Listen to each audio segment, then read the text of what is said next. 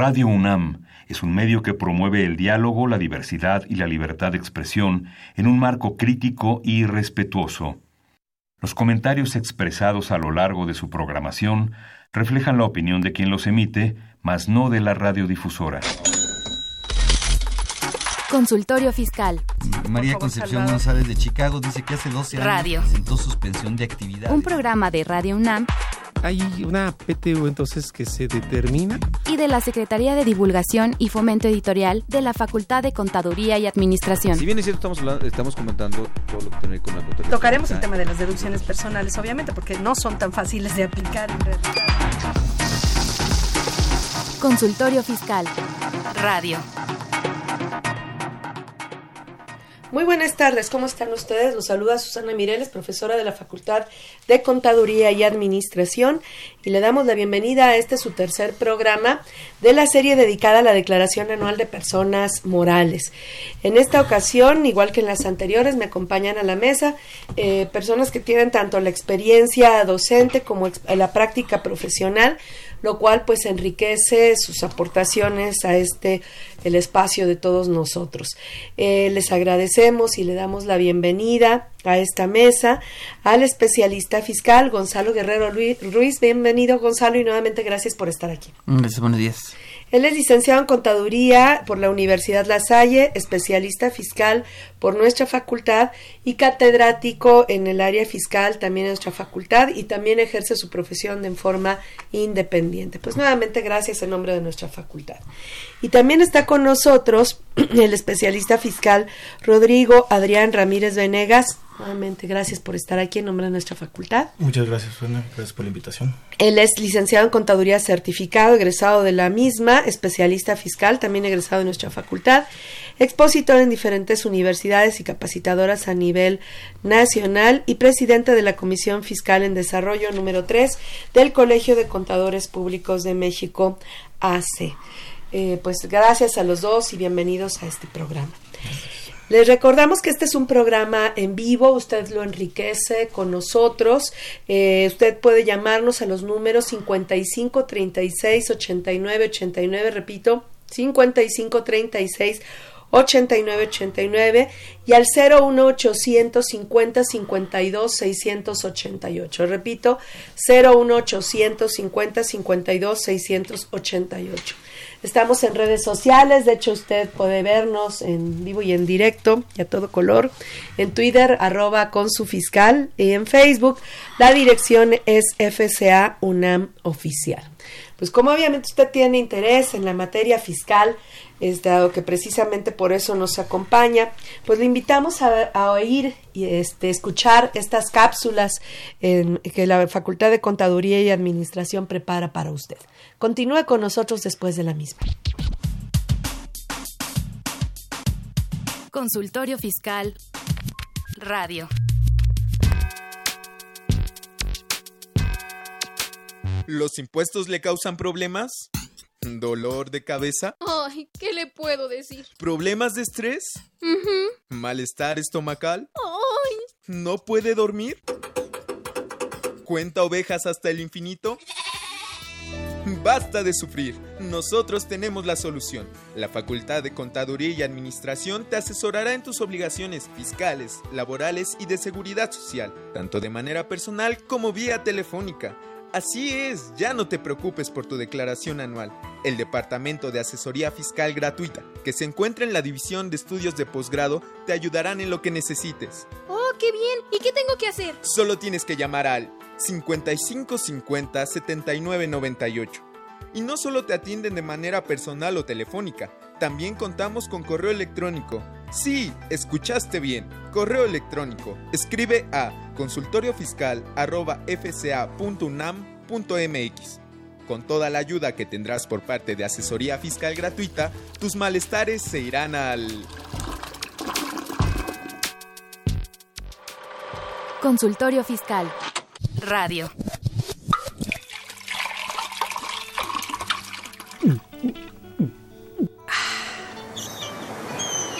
Refresca tus ideas.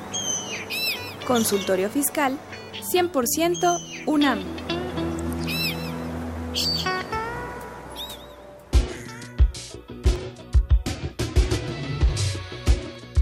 Info Fiscal. 6 de marzo. La Secretaría de Hacienda y Crédito Público da a conocer los porcentajes y los montos del estímulo fiscal, así como las cuotas disminuidas del impuesto especial sobre producción y servicios, IEPS, aplicables a los combustibles correspondientes al periodo comprendido del 7 al 13 de marzo de 2020. La Secretaría de Hacienda y Crédito Público informa los montos de los estímulos fiscales aplicables a la enajenación de gasolinas en la región fronteriza con los Estados Unidos de América al periodo comprendido del 7 al 13 de marzo de 2020. 9 de marzo. El financiero. Cae la Bolsa Mexicana de Valores luego de un desplome en los precios del petróleo que se sumó a los temores sobre el impacto en la economía global por la rápida propagación del nuevo coronavirus 2019. 10 de marzo. El Instituto Nacional de Estadística y Geografía dio a conocer el Índice Nacional de Precios al Consumidor del mes de febrero, que es de 106.889 puntos. Esta cifra representa una variación de 0.42% respecto del índice correspondiente al mes de enero, que fue de 106.447. Se les recuerda que a partir del mes de abril deben presentar su declaración anual para personas físicas. Pueden llamar a Asesoría Fiscal Gratuita de la Facultad de Contaduría y Administración de la UNAM al teléfono 5550-7998 para concertar su cita. Info Fiscal.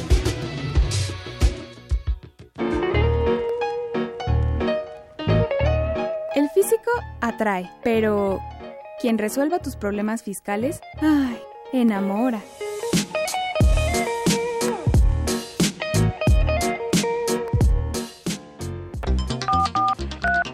Llámanos, nos interesa tu opinión. Teléfonos en cabina 5536 8989. Lada 01800 5052 688.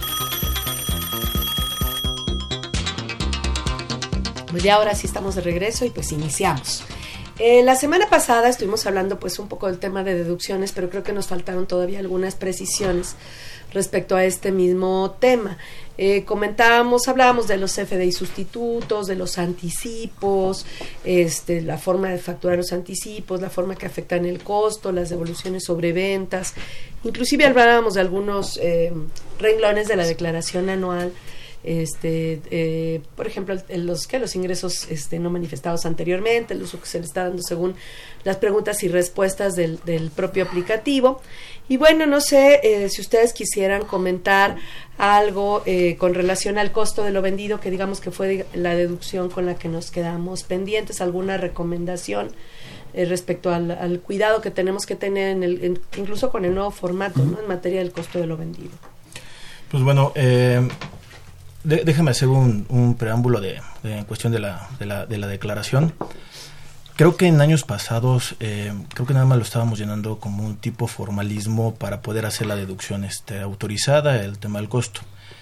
Eh, este año creo que viene ya algo ya que nos está sorprendiendo en la amarre que puede tener ahorita la, la, autoridad como bien ya los que las personas que ya empezaron a jugar con la declaración y también recomendaciones todavía estamos a buen tiempo para empezar a jugar con la con la declaración para ver qué es lo que contiene, qué están los datos prellenados. Uno de los datos que venía este, prellenado y sigue este, cargado pues es la cuestión del timbrado de, de, la nómina, que si bien eh, toda la, semana pasada nos lo habilitaron para que podamos mover todavía el, la cuestión de, de esa mano de obra, lo que yo lo quiero identificar es con los gastos de fabricación directos e indirectos, que tiene que ver con el costo de lo vendido.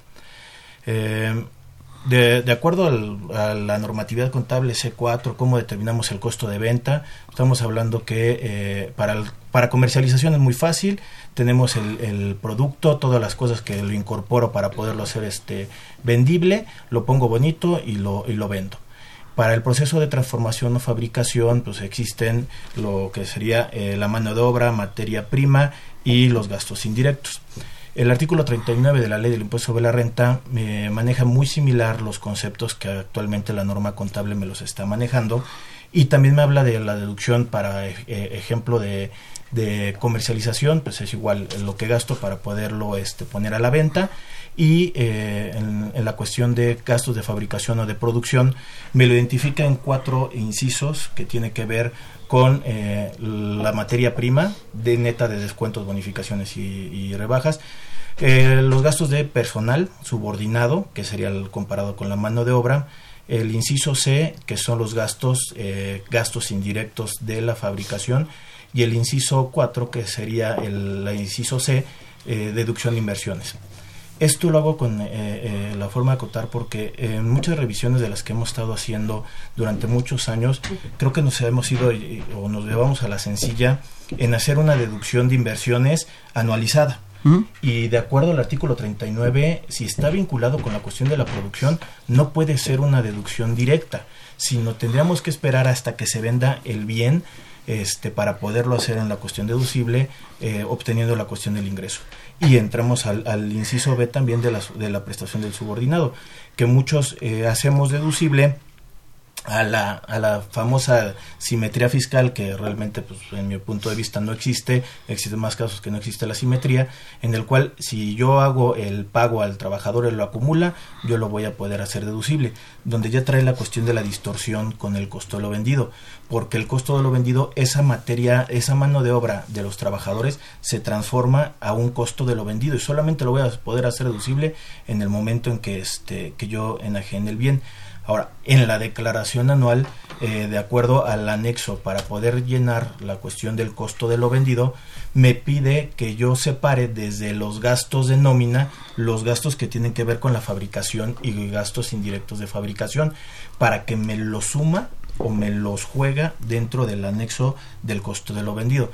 Entonces ahorita sí ya la autoridad tiene mayores elementos para ir amarrando desde el origen que vienen de los FDIs aunque este ahorita lo podamos mover todo lo que yo quiera de la de cuestión de sueldos, pero este sí ya trae ese ese vínculo, ese amarre que creo que como deficiencias en, en muchas de las empresas tenemos problemas con la cuestión del costo. Eh, Sí, de hecho, parte del problema del costo es que debe ser un especialista en cada una de las empresas, porque realmente tener un costo así muy genérico, cuando no son empresas comerciales, es complicado. O sea, como bien lo dice el maestro, poder relacionar qué parte de la fase de la mano de obra puede relacionar un producto que apenas se va a vender o que se ya se produjo pero aún no se ha vendido y se van a generar hasta el año siguiente probablemente puede ser la parte más complicada de entender. Uh -huh. Bueno, yo aquí les voy a dar mi opinión respecto a la deducción de inversiones. Uh -huh. eh, precisamente el cálculo de la deducción de inversiones, como bien lo decía Rodrigo, es un cálculo anual, o sea, no hay vuelta de hoja. ¿no? El cálculo de la deducción de inversiones es un cálculo anual. Ajá por un lado. Por otro lado, eh, lo que la ley dice que se incluye en el, en el costo de lo vendido en materia de deducción de inversiones uh -huh. es la deducción de inversiones directamente relacionada con la producción. Eso no existe. Eh, porque eh, para que sea un cargo directo la deducción de inversiones, tenemos que identificar, tiene que ser plenamente identificable por unidad producida. ¿Cuánto de la deducción, de la de, de, voy a utilizar el término que no me gusta, pero cuánto de la depreciación fiscal se lleva cada unidad producida, lo cual, eh, y que sea perfectamente identificable. Eso no existe, eh, en todo caso se tendría que prorratear, más bien sería un cargo indirecto. Y el único, la única deducción que el, legislador establece como parte del costo es la deducción de inversiones como cargo directo. Entonces yo diría que en realidad, este, pues eh, la deducción de inversiones tendríamos que excluirla del costo de lo vendido como cargo directo. Como cargo indirecto, eh, la ley dice que eh, si, eh, habla entonces de los cargos indirectos en la propia ley y dice que los cargos indirectos dentro de los cuales estaría en todo caso la deducción de inversiones dice cuando, que cuando estos conceptos guarden una relación indirecta con la producción formarán de parte del costo de lo vendido en la con base en la importancia que tengan en dicha producción. Entonces ahí está como elección del contribuyente que parte de la deducción de inversiones incluye en el costo eh, que en función a la importancia, ¿no? Y eh, pues necesariamente en todo caso lo tendría que prorratear, no sería como un cargo directo, ¿no? En ese uh -huh. caso. Entonces, ese sería el, el, el, tema en este caso. Ahora, como es un cálculo anual, pues eso complica todavía más las cosas, porque nosotros sabemos cuáles son los gastos indirectos de fabricación uh -huh. del mes y sí los podemos prorratear entre las unidades producidas, entre la materia prima utilizada, entre la o con base en cualquier parámetro que hayamos elegido para prorratear y, puedo determinar mi costo de, lo producido mes a mes y el costo de lo que queda en el almacén mes a mes. Aquí hay que recordar que en las balanzas se le tiene que informar al SAT cuál es el inventario final de cada mes. Entonces, si yo quiero hacer esa evaluación de inventario en importe, pues tengo que calcular el costo, por lo menos en el mes, ¿no? El costo unitario. Entonces ahí pues solo me quedan dos salidas. O utilizo la, este, ¿cómo se llama? El método de evaluación estándar, donde previamente yo estimo, eh, bueno, de hecho siendo estándar no, habla, no se supone que no debemos hablar de estimación, sino, pero yo digo cuál se, debería ser el costo del producto, costo unitario del producto y con base en eso costeo y al final del año ajusto, que se podría hacer yo creo hasta más fácil, hacia el final del año ajusto a los, a los costos reales. Este, pero yo creo que si, eh, si pretendo incluir la deducción de inversiones como parte del costo de lo vendido diría yo vía cargos indirectos, porque vía cargos directos eso no existe. Este, si pretendo incluir la deducción de inversiones como cargo indirecto, eh, pues no podría determinar el costo unitario de los productos hasta que no termine el año. Eh, y entonces, salvo que me vaya por la, el, método de evaluación estándar. Por el método de evaluación estándar y al final ya con todos los elementos, con la deducción de inversiones que vaya a incluir, con los gastos de fabricación, etcétera, reviso mi costo y hago los ajustes necesarios, ¿no? Tanto a lo que se queda en el almacén como a lo que ya costé, ¿no? A lo que ya determiné vía este en el estado de resultados. Pero creo que no, no habría otra forma de hacerlo, hablando de la deducción de inversiones en particular. Eh, y sí, el, el, costo de lo vendido lo hemos dejado, yo, o sea, yo creo que el, el hecho de que el eh, legislador durante muchos años excluyó el costo de las, de las bases fiscales de 2005 hasta 2000, eh, ajá, este, digo, perdón, hasta 2000, hasta 2004 eh, volvió el control de los inventarios y en 2005 regresó el costo de lo vendido. Pero todos esos años, desde el 89, hasta el 2004 estuvo fuera el costo de lo vendido de las bases fiscales. La cultura de costos, incluso en, la profesión, en nuestra profesión, se vino para abajo, ¿no? Y nos ha costado mucho recuperar esa parte, ¿no? No, aparte de lo que estaba comentando el maestro, este, el... Eh, ¿Qué, qué, cuál es la forma como me ha tocado ver que está revisando ahorita la autoridad? En años pasados, eh, pues estaba sacando una estadística, un estándar entre el costo de lo vendido y el costo de venta, y la diferencia lo estaba considerando como no deducible. Si estaba razonable el gasto no deducible, te lo palomeaban y te lo dejaban está abierto. Es muy difícil que una persona, siendo especialista en su propia empresa, le cuesta trabajo determinar el costo, se lo fusilan en otra empresa del mismo giro y no puede llegar a ser tan exitoso como estaba en su anterior empresa, porque son diferentes formas de costear y diferentes formas de llevar el procedimiento. Se lo dejamos a una persona del SAT, que no dudo de las capacidades que puedan tener, pero tendrían que ser especialistas de la materia y aparte especialistas en todas las ramas de prestaciones de servicios, de bienes, que al final de cuentas sería una locura para que alguien lo pudiera revisar si no es que es una computadora ahí eh, perdimos también mucho cuando de la declaración, eh, bueno, más bien cuando en la declaración se quita, se quita o no se incluye más bien eh, el estado de costo de producción y costo de ventas. Si el formato de declaración trajera ese anexo, pues ahí sí podrían cruzar con los FDIs, ver los inventarios, o sea, sería más fácil de revisar por parte para la autoridad y para los auditores inclusive y hacer una conciliación, o sea, primero tendría que existir el estado de costo de producción y costo de lo vendido para efectos contables y luego hacer de ahí una conciliación al, para el costo de lo vendido para efectos fiscales, quitando depreciaciones eh, contables, quitando no deducibles, quitando gastos sin requisitos fiscales, etcétera, ¿no? Y, y, aparte con el CFDI, o sea, eh, hay, hay, que recordar que en el CFDI viene una, eh, un nodo en el cual te dice para qué vas a hacer o que, para qué vas a utilizar eh, el comprobante. Si bien el día de hoy está facultado que le puedo poner el que sea por definir o el concepto, aunque me haya equivocado yo, el que hago la factura, por medio de una pregunta frecuente del SAT está habilitado que no voy a tener problemas con la deducibilidad. En el momento que la autoridad quiera eh, echar a funcionar este campo, pues ahí ya puede identificar la contabilidad y uno de esos cambios es la cuestión de la adquisición. En la adquisición yo ya estoy mandándolo directamente en mi contabilidad electrónica SAT, que esto es un tema de adquisición y solamente lo tendría que estar comparando. Entonces, creo que ya tiene mucho más herramientas el día de hoy la autoridad para ir amarrando el costo de venta y una vez eh, esta es la primera llamada, o sea, ya vamos tarde, pero ya vamos con la primera llamada hablando de la cuestión de, de la información precargada y que estamos este, ahorita teniendo problemas para poderlas amarrar internamente, en los siguientes años mi perspectiva es el costo de venta ya van a ir más pormenorizado y en la cuestión de los gastos y ahorita en los gastos que vamos a, a hablar un poquito más adelante ya vienen fácil unos 30 conceptos, van a ampliarse los conceptos porque la autoridad no los va a querer ver en el concepto de gastos en general. Así es.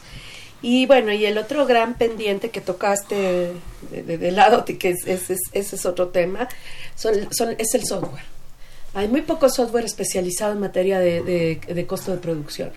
En realidad, todos los programas comerciales manejan bien la parte comercial, ¿no? O sea, uh -huh. entradas y salidas. En los programas de inventarios uh -huh. para empresas comercializadoras creo que no tienen problema en general. Salvo que, eh, como no se llevan luego al día todas las entradas y las salidas, en muchos sistemas permiten entradas falsas del producto este, que luego provocan una distorsión del costo, incluso en las comercializadoras, porque como no han capturado lo que entró al almacén, y tienen que facturar, pues le tienen que dar una entrada falsa al sistema para que el sistema tenga, entre comillas, unidades para sacar. Y entonces eso distorsiona el costo muchas veces, ¿no? Entonces eso sería una vez que se quedan este, saldos en rojo de inventarios, costos, los costos se enloquecen. Ese es un tema. Y el otro tema, creo que ahí nos deben eh, los desarrolladores de software herramientas para facilitar el trabajo, número uno. Y luego, número dos, el tema del costo de producción. Es, es muy raro que tengamos un programa que incluya eh, como parte del costo de producción, por ejemplo, la mano de obra nivel de costo por hora y que eso se amarre con los FDIs de nómina o con la nómina del mes. No existe. Yo, bueno, yo al menos no he encontrado. Estoy buscando en algún momento, estuvimos revisando varios programas precisamente para una empresa uh -huh. de producción, ya tiene algún tiempo, pero no encontramos ninguno y con las que teníamos tuvimos que este, arreglárnoslas, pero realmente, y nuestro, nuestro, nuestro sistema de producción, nuestra forma de producir no era tan compleja. En realidad un sistema de producción eh, pues más o menos fácil, ¿no? Pero digo, yo no quiero imaginar en muchos casos eh, los programas, una pequeña, mediana empresa, ¿cómo le hacen para resolver el tema del costo unitario del producto? Si desde el desarrollo de software realmente, digo, no sé, salvo que yo esté mal, si ustedes conocen alguna herramienta, yo digo, yo conozco algún, algún este, este ERP nacional que más o menos, pero ninguno cruza con las nóminas, ¿no? Eh, o sea, nunca, no tenemos esos amarres para verificar y, eso. ¿no? Y, y, todavía se agranda un poquito el, el, efecto porque tanto en la norma contable como en la norma fiscal, por ejemplo, la determinación del costo unitario por medio del WEBS ya no existe. Uh -huh. Lo fueron eliminados de la, de, de la normativa contable y de la norma fiscal. Pero en la práctica, en la teoría, se sigue utilizando. Muchos eh, eh, empresarios, este, micro, pequeñas, medianas empresas, es adquisiciones al precio que lo están este, vendiendo. Entonces, una cosa es lo que están llevando de la cuestión del costo internamente con unas últimas entradas, primeras salidas, a lo que tengo que estar hasta reportando fiscalmente y hasta contablemente. O sea, por, por ese de, desinterés de llevar la cuestión del costo. ¿no? Ajá. Y bueno, es absurdo. Este, eh, la norma contable cambió desde 2011, el C4, que es el, la norma de información financiera para el, control, para el tema de los inventarios, donde está toda la parte del costo. Y nuestro reglamento del código que nace, uh -huh. se, bueno, se modifica que en 2015, 14, 15. 14, uh -huh todavía habla de webs. ya la, la, norma contable ya no lo tenía, la ley del ISR ya no lo tenía, y uh -huh. sin embargo, crean un reglamento eh, modificado, no me acuerdo si fue nuevo, modificado en código, uh -huh. y, y, viene mal, ¿no? En este tema, o sea, dices, ¿cómo es posible que hagan a un lado? Eh, pues todas las, las, las, normas contables que ya se habían modificado, ¿no? Sí, no, es que no tenemos una cultura del costo como tal. ¿Por qué? Porque no todas las empresas son iguales y las capacidades económicas de cada empresa no es lo mismo. Habrá empresas que todavía a lo mejor lo hagan muy empíricamente, la determinación del costo, en base a la experiencia, la antigüedad, y habrá unas empresas nuevas que digan, bueno, yo soy comercial, no es tan complicado determinar mi costo de venta, pero las de producción, por muy básicas que sean, no tenemos la cultura de poder determinar cuál es el costo de manera correcta, conforme a las normas. ¿Por qué? Porque también tiene que haber mucha capacidad económica, capacidad de contratar eh, gente especializada para, para, decir, no, mi contador es una cosa, pero necesito una alguien que me ayude con determinación de mi costo de venta por mi producto, por cada producto. Desde organizar toda la parte, eh, toda la logística y el tema de los del software, capacitar a los almacenistas que pues muchas veces es contratan gente que no este pues no conoce sistemas eh, y, y, obviamente pues eso es lo que complica mucho en la pequeña y mediana empresa este tipo de, de situaciones. Y lo cierto es que también cada vez hay más menos empresas que fabrican. En nuestro país hay, una eh, cuestión de que la industria ha ido disminuyendo, disminuyendo en ese, en ese caso, ¿no? Pero bueno, ahorita continuamos con este tema. Vamos a una pausa para escuchar la cápsula relacionada con la revista 733 de Consultorio Fiscal. Consultorio Fiscal Radio.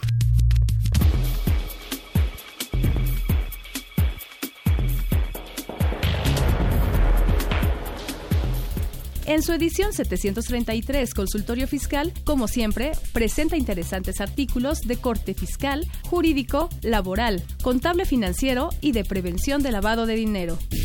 En primer lugar, Susana Mireles Arriola expone las principales consideraciones a tomar en cuenta para la declaración anual del ejercicio 2019 de personas morales.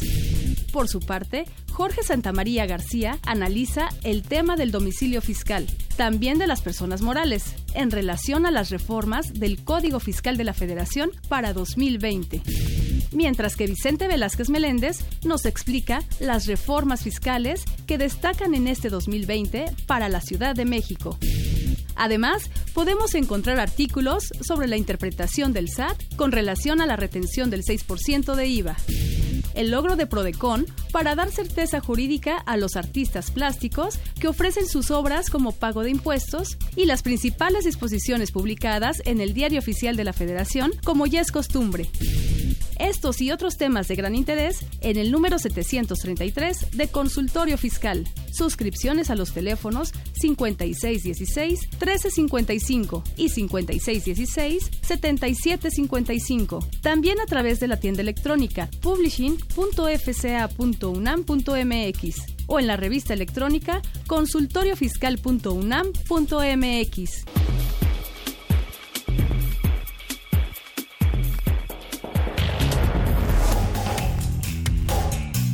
Consultorio Fiscal 860.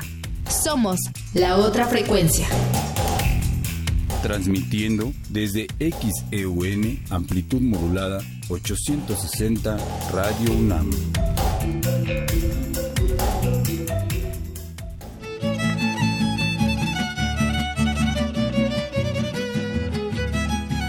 San Luis Potosí los espera del 3 al 5 de junio para celebrar la 61 primera Asamblea de la Asociación Nacional de Facultades y Escuelas de Contaduría y Administración, ANFECA. tiene flores de reflexionaremos sobre un tema trascendental, la cuarta revolución industrial y la educación a distancia, nuevos retos en los modelos educativos de las instituciones de educación superior. Los atenderá la Universidad Autónoma de San Luis Potosí. Mayores informes www.anfeca20xx.uaslp.mx teléfono 444-826-2300, extensión 3413. Los esperamos. Ve y escúchanos por Twitter, arroba con su fiscal. Invertir. Para aprender. La Facultad de Contaduría y Administración de la UNAM, a través de su División de Educación Continua, invita al sector público y privado a formar parte de sus múltiples cursos, conferencias y diplomados sobre temas de contaduría, fiscal, administración e informática con el objetivo de promover la vinculación profesional de la institución empresa-gobierno. Así que ya lo sabes, prepárate en Liverpool 66, Colonia Juárez, Alcaldía Cuauhtémoc, Ciudad de México. Informes al 55 55 33 16 17 y al 01 800 83 32 322. O si lo prefieres, ingresa a la página dec.fca.unam.mx. No te pierdas, en la División de Educación Continua hacemos capacitación, a la medida.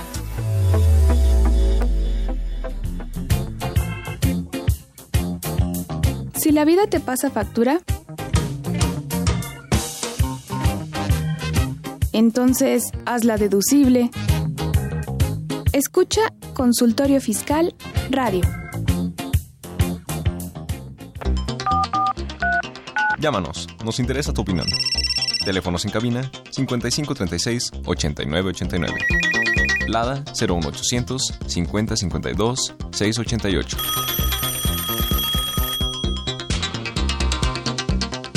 Ya estamos de regreso.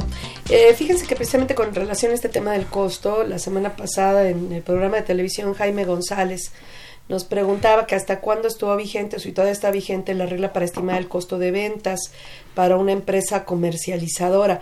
Aquí, eh, bueno, sí había una regla que permitía que si nosotros cobrábamos anticipos o pagos a cuenta, si cobrábamos sin haber facturado o entregado la, la mercancía, que si al cierre del año nos quedábamos con esos cobros pendientes de facturar o entregar la mercancía, que sobre esos cobros se podía se acumulaban en la declaración anual, no se acumulaban en pagos provisionales y hasta el final del año este, acumulábamos el saldo pendiente de facturar o de entregar y estimábamos el costo de lo vendido. Eh, a mediados de 2017 esa regla que existió durante muchos años se partió en dos en la regla 324 y la regla 3224 actuales. Una es para los anticipos, que es la 3224, y otra es la 324 para, digamos, los pagos a cuenta. cuando ya tenemos definido el precio, qué es lo que vamos a comprar. Incluso ahí nos obligan prácticamente a facturar y emitir en su caso el complemento de pago. Entonces ya está, ya está entregada, ya está emitida la factura, si, si, este, si tenemos definido el precio y, la, y lo que vamos a vender, vamos a suponer que fueron 10 mesas de mil pesos, pues la factura sería por 10 mesas de mil pesos, 10 mil pesos más IVA, 11 mil 600. Y si estamos cobrando ahorita parcialmente 3 mil pesos, pues hacemos un complemento de pago por 3 mil pesos y ya tenemos hasta dos comprobantes, ¿no? Entonces ya tenemos este el comprobante, ya tenemos cobro parcial lo cual daría lugar en, términos de la ley a acumular todo, pero eh, esta regla 324 eh, nos dice que la acumulación del ingreso se puede diferir en pagos provisionales hasta que se entregue la mercancía. Pero que si al final del año nos quedamos con este, operaciones ya facturadas, ya cobradas, incluso al 100% a lo mejor, pero no hemos entregado la mercancía, que ahí el tema es cómo le pruebo eso a la autoridad. eso es lo que yo, yo anotaría eso. Entonces yo eh, acumulo eso, eso que está cobrado y facturado hasta el anual, pero ahí sí puedo estimar el costo de lo vendido. Y en cambio, en los anticipos, cuando no tengo precio o no tengo definido qué es lo que voy a vender, lo que dice la regla 3224 es que facturo el anticipo cuando cobre, sin precio unitario porque no lo tengo, eh, y que eh, lo acumulo para pagos provisionales, a diferencia del otro que ya está facturado y está cobrado. ¿eh? Aquí este, acumulo el anticipo desde los pagos provisionales. Cuando se conozca el precio y los detalles de la operación, se hace, voy a distinguirlo, la factura. Y este se acumula en todo caso la diferencia, si es que hay alguna diferencia por acumular, y se hace una nota de crédito para aplicar el CFDI de los anticipos, ¿no? Pero ahí dice claramente en esta regla 3224 que en ese caso el costo de lo vendido se reconoce hasta que se haga la factura. O sea, ya con precio, eh, con clave producto, precio unitario, etcétera. Entonces aquí el tema es que al cierre del año yo voy a tener anticipos de clientes donde no, ya están emitidos el comprobante, está, este, pero no tengo definido precio, no tengo definido el producto, voy a acumularlos, pero no tengo derecho a deducir nada por concepto de costo de lo vendido porque ahí no me dan la oportunidad de estimar el costo. Y por otro lado tengo operaciones donde ya está la factura con costo unitario, las unidades, puede ser que hasta esté cobrada en su totalidad la factura. Acumulo esa cantidad cobrada solo en la anual, el otro lo acumulé desde pagos provisionales. Este solo lo acumulo en la anual, si es que no he entregado la mercancía y eh, acumula entonces esos cobros, todavía no entrego la mercancía, se supone que esa es su característica particular y ahí sí me permite estimar el costo de lo vendido. Pero tengo que estar en posibilidades de demostrarle a la autoridad eh, que no acumulé en pagos provisionales porque no había entregado la mercancía y que en la anual acumulo lo que no había acumulado en pagos provisionales y eh, deduzco en forma estimada el costo de lo vendido, ¿no?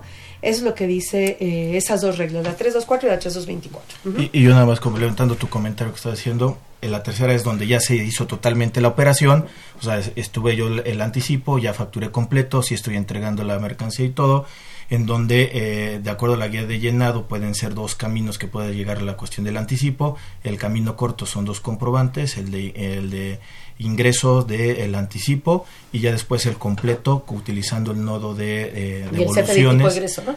no, ah, el, perdón, el, primero es el corto, son nada más los dos, dos tipos de ingreso, pero utilizando el nodo de este de, de descuento. Que también hablando justamente del costo de venta en mi opinión, no es un concepto que se tiene que estar utilizando porque te puede alterar información financiera en este contexto. Pero bueno, lo neteas y al final de cuentas estarías acumulando solamente la, operación. Y el camino largo, que sí sería un tipo I de, este, de tres comprobantes: el tipo I del de, el anticipo, el intermedio, que es el comprobante completo, y la nota de egreso o el tipo E de egreso, que estaría este, disminuyendo la operación del anticipo dejando solamente viva la cuestión de eh, la factura completa que eso también deberíamos de estarlo haciendo una disminución dentro de los pagos provisionales para no dobletearlo y llegar en la declaración anual. Eh, este tipo de movimientos me ha tocado ver eh, del año pasado que, está habilitada la, norma me ha traído con algunas empresas este distorsión en mi 32D porque no se está acumulando de acuerdo a lo facturado no está tan ágil el sistema como para ver que yo estoy aplicando la regla miscelánea y que estoy haciendo lo correcto de la acumulación por medio de los tres comprobantes. Este, eso lo comento porque ahorita justamente también al llegar a la declaración anual, eh, que ya viene todo precargado a los pagos provisionales, lo que yo estoy poniendo dentro de, el, este, de los ingresos nominales ya debería de venir neto sin estar utilizando otras casillas. Dejar bien pagos provisionales para llegar en la declaración anual con el ingreso neto. Aquí sería, por ejemplo, este tema de los cobros, eh, donde ya está facturado todo, ya está cobrado inclusive, pero que no se acumuló en pagos provisionales porque no se habían entregado los productos pues sería uno de los conceptos que se pondrían en, el, en la declaración anual en ingresos no manifestados con anterioridad, con base en la regla 324. Pero insisto, tengo que estar en posibilidades de demostrarle a la autoridad que lo único que faltaba era entregar el producto. Gonzalo, ¿algo que quieras agregar sobre el costo? No, creo que. Gastos, ¿qué recomendación harías, Gonzalo? ¿En general? Ajá, el fecha de comprobar. Ah, ok, bueno, ya entrando en el tema de gastos, obviamente tener... Gastos que no tienen que ver con el costo. Ok, de acuerdo. Sí, eh, para efecto de los gastos hay que verificar varias cosas. Número uno, eh, que en este sentido la fecha de expedición, para efecto de ver en el ejercicio en que se va a hacer la deducción. También hay que verificar, obviamente, que los datos del contribuyente están correctos, que no haya ningún RPC genérico y que se piense hacer esa deducción, porque entonces estaríamos causando aquí un, problema eh, al contribuyente por ser una partida no deducible. Eh, también tenemos que checar las formas de pago que coinciden con los números o con las formas correspondientes de pago con cheque, está cheque, transferencia, transferencia si fue pago en parciales diferidos, ver las parciales eh, que comprenden ese pago para irlas ligando y ver que se vayan llevando los números correctos, ¿no? Para efecto de los pagos. Eh, también tenemos que identificar que ese gasto no haya sido ya considerado como parte del costo, precisamente.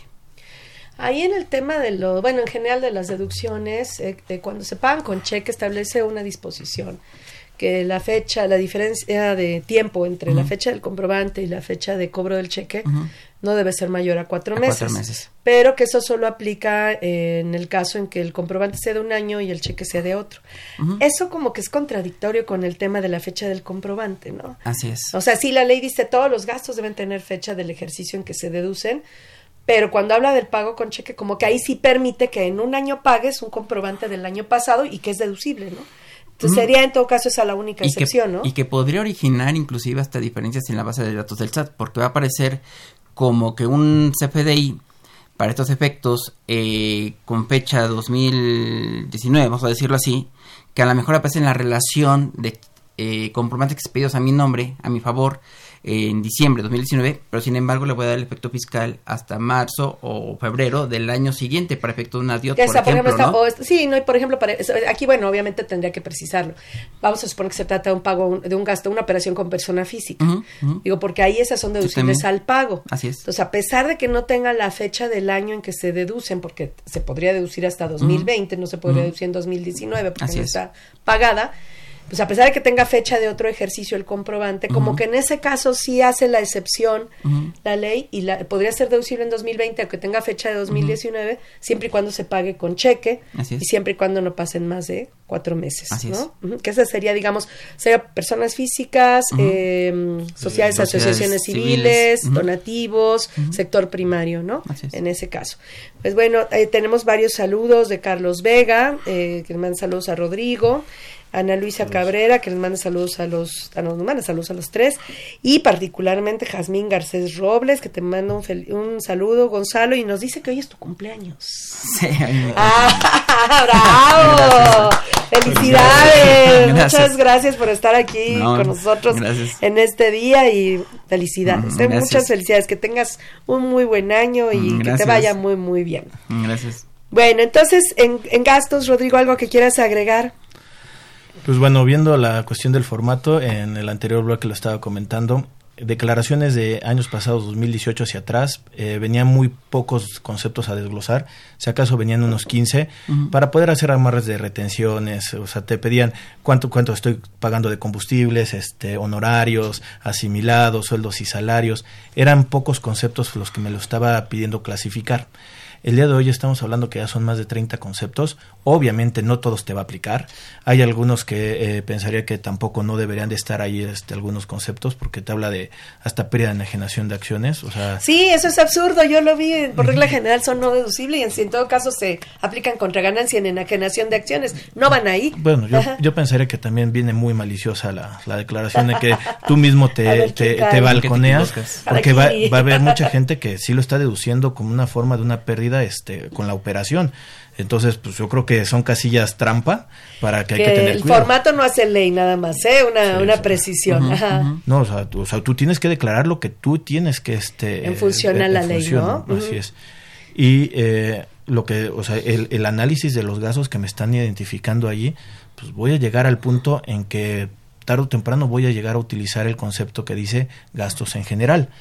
Pero yo también la recomendación que podría tener el día de hoy mientras más gastos generales está haciendo, o sea, tendría que hacer una, una depuración real desde mi contabilidad, desde mi balanza, para poderlo clasificar de una mejor forma que no llamara la atención a la autoridad, porque mientras más grande sea el concepto de gastos generales, pues está susceptible, no sé que no me lo quita una auditoría, pero venirme a preguntar. Pero mira, por ejemplo, un tema eh, pues muy controvertido en los últimos años que no viene es el tema de la subcontratación. Eh, debería venir un renglón, digo, si eso es lo que quieren fiscalizar, si ha sido, incluso para cruzar a partir de 2020 las retenciones, ¿no? De IVA. ¿Por qué no pusieron un renglón de subcontratación? Y no viene, ¿no? En ese caso, ¿no? Entonces te, vas a gastos en general, en ese caso, ¿no? y este y eh, una cuestión de, de darle también una materialidad a la operación hay muchos de ese tipo de outsourcing que debería de formar como gastos indirectos del costo de venta que estuvimos platicando hace ratito. Entonces también creo que hay que autoclasificar, darle fondos sobre la forma, sustancia económica, hablando del tema contable, eh, esa cuestión para poder este, hacer el análisis.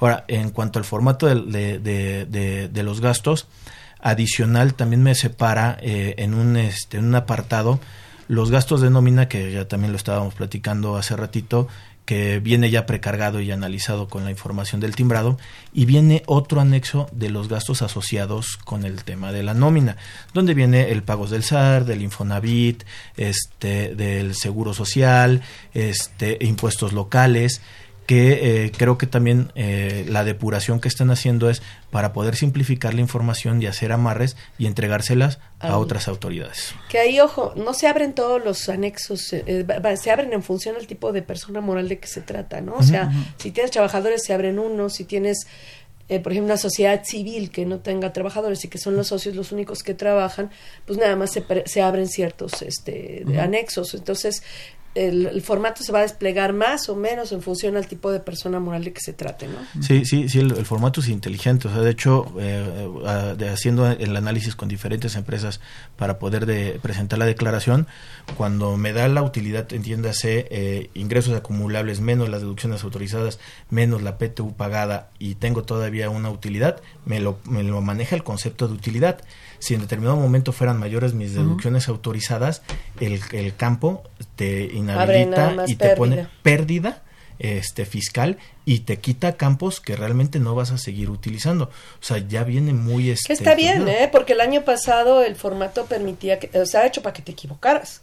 O sea, si tenías 100 de ingresos, 80 de deducciones, y tenías eh, 20 pesos de una diferencia positiva entre ingresos y deducciones, pero tenías PTU por 25, el formato te, pedía, te permitía generar una pérdida de 5, lo cual era falso. Legalmente uh -huh. esa pérdida no existe, ¿no? Entre otros muchos conceptos que sí se están, eh, creo yo, que corrigiendo, ¿no? Y, y, y, van a seguir corrigiendo. O sea, esto lo decía, esto es como la primera este, llamada para el siguiente año. La declaración del 20 va a venir todavía mucho más amarrada hablando del, con, del contexto de, de, la utilización del campo de gastos en general, ¿cuál es mi perspectiva?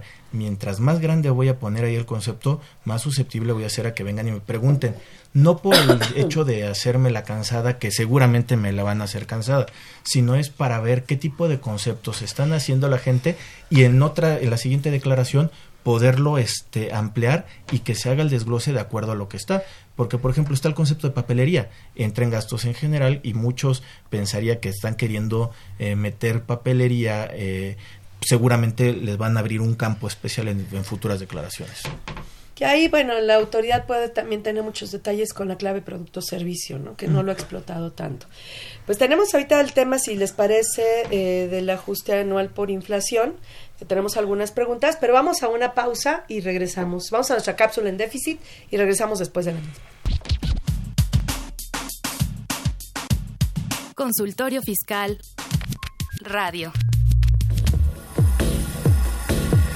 En déficit con José Silvestre Méndez.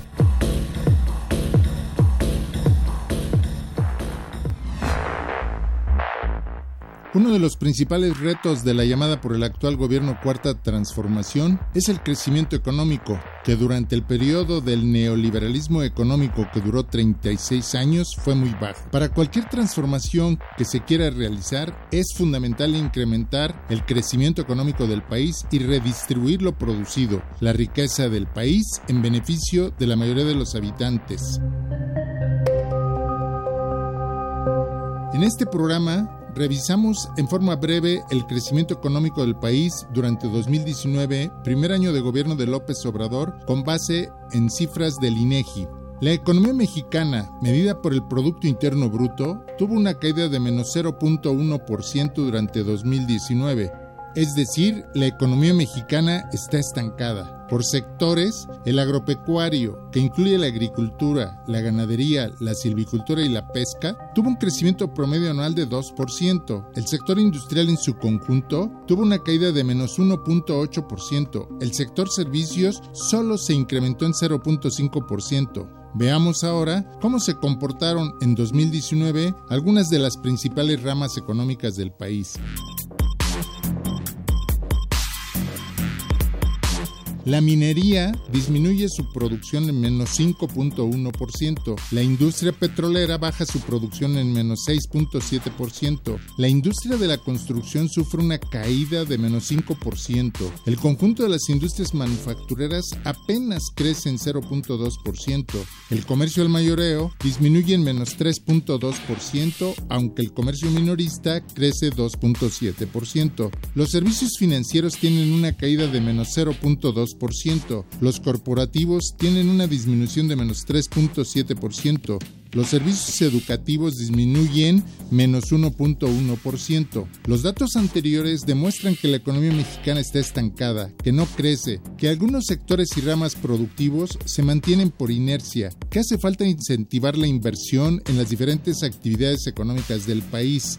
El gobierno de la llamada Cuarta Transformación debe implementar una política económica que tenga como objetivo prioritario reactivar la economía nacional, fomentar la inversión privada, pública y extranjera, el empleo, el comercio, las ventas. Hasta ahora, la economía mexicana no ha caído más debido al incremento al salario mínimo que fue superior al crecimiento de la inflación, como lo demuestra el crecimiento de las ventas al menudeo. Otro factor que atenúa la caída de la producción es el conjunto de remesas que los mexicanos que trabajan en el exterior envían a sus familias en el país y que en 2019 representaron más de 35 mil millones de dólares. Es necesario y urgente que el gobierno de la Cuarta Transformación presente un proyecto económico para el país que sea una alternativa al tan criticado modelo neoliberal. No basta con combatir la corrupción, con criticar al modelo neoliberal. Es necesario tomar acciones y medidas que favorezcan el crecimiento económico del país, que siente las bases del desarrollo sustentable que tanta falta hace. El nuevo modelo económico sustentable debe tener como prioridad el crecimiento económico, el fomento a la creación de empleos dignos y decentes, el impulso a las pequeñas y medianas empresas y favorecer a las empresas sustentables con capital nacional, apoyar al sector agropecuario, en especial a los campesinos que producen alimentos para el mercado nacional, es fundamental. El modelo económico de la cuarta transformación debe buscar, además del crecimiento económico, la redistribución del ingreso en favor de las capas más desfavorecidas de la sociedad. El principal reto de la cuarta transformación es la desigualdad.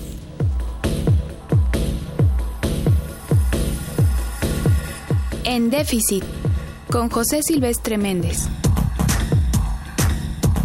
XEUN AM 860 Radio UNAM. Acompáñanos a Consultorio Fiscal Radio por las redes oficiales de la Facultad de Contaduría y Administración. Facebook, FCA UNAM Oficial y Twitter, arroba Consu Fiscal. Llámanos, nos interesa tu opinión. Teléfonos en cabina 5536 8989. Lada 01800 5052 688.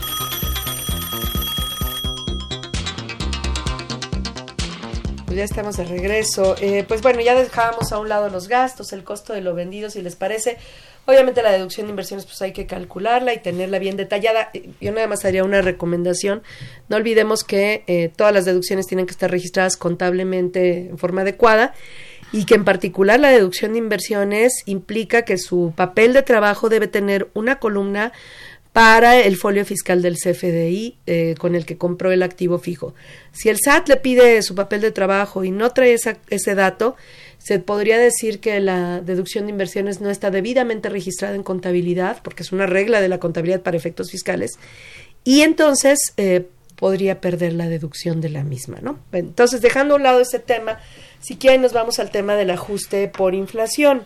Y nada más ahí, eh, también está el código agrupador, este, cuestión de las cuentas de orden, este tipo de, de, cuentas fiscales también es recomendable, aparte de las notas a los estados financieros. ¿no? Sí, de hecho es un tema que lo que ahora viene en la conciliación contable fiscal, bueno, desde, el, desde que empezó esto de la, del código agrupador, en el cuadro de otras deducciones fiscales no uh -huh, contables, uh -huh. esas en particular, tienen que estar en cuentas de orden, ¿no? Entonces la última balanza tiene que irse con las cuentas de orden con los datos de las cuentas fiscales, cuenta de capital de aportación, cuenta de utilidad fiscal neta y el detalle de todas las deducciones fiscales no contables, porque pues esas no vienen en la contabilidad uh -huh. y sí tienen que venir en cuentas de orden. ¿no? Okay. Eh, Gonzalo, eh. ¿qué dirías respecto al ajuste anual por inflación? Y vamos a las preguntas que tenemos en ese tema. Pero un preámbulo, por favor. Ok, el ajuste anual por inflación es reconocer básicamente la inflación, cómo le jugó a la empresa partiendo del hecho de que reconoce ingresos en crédito y hace deducciones también en crédito. Para efecto de ver si esa inflación me fue favorable, pues se tendrá que acumular. Si me es perjudicial, pues se tendrá que, que, deducir, ¿no?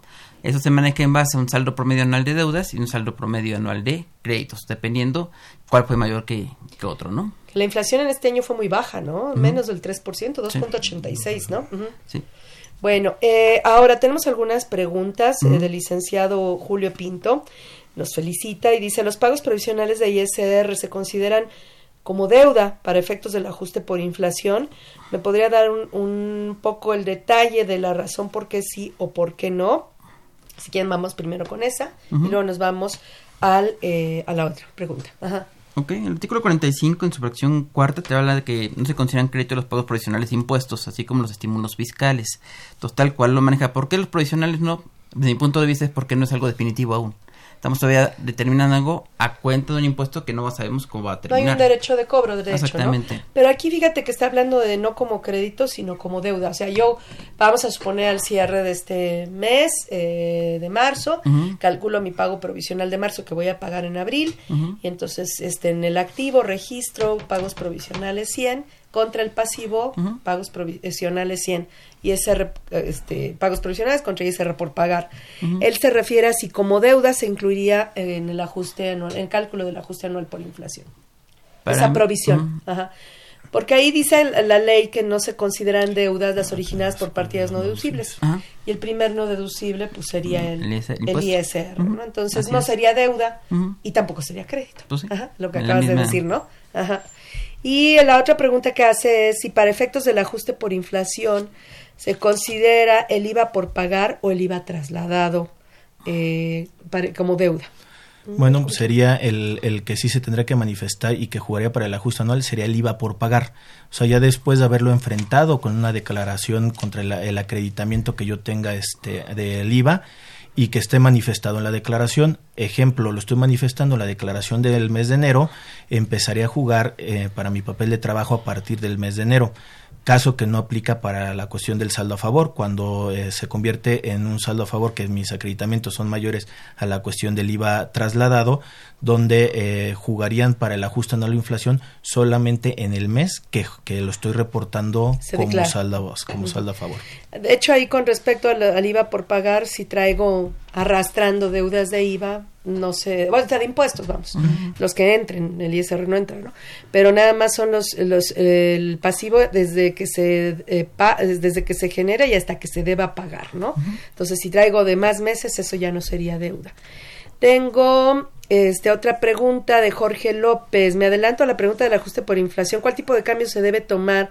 Sé que debe ser el primero de cada mes y en caso de no haberlo, se toma el último del mes anterior, pero es el del día exacto o el del día de publicación. O sea, aquí lo que quieren saber es si se publica hoy el, el tipo de cambio, para qué día se toma ese tipo de cambio pues estaremos hablando que sería el, el, publicado en ese día. Si cae en un fin de semana y no tengo el día primero, el último publicado fue el que está en el viernes, por así decirlo, el que se tendría que estar utilizando como la fecha que puede ser. Pero no se aplica después, no corresponde a después, no me acuerdo, eh, en ese caso o anterior. Ahí hay un tema de un día o dos. Sí, es que el, el, diario oficial te lo está dando el del día anterior este y normalmente utilizamos el desfasado, por eso sería la cuestión del viernes. Ajá. Bueno, dice Silvia Chávez, si yo no le pago a una persona física en 2019, se, se pregunta, ¿sería deducible ya que la ley dice que se tendría que pagar? Pero si es una mercancía conforme al reglamento, esa adquisición de mercancía sería deducible.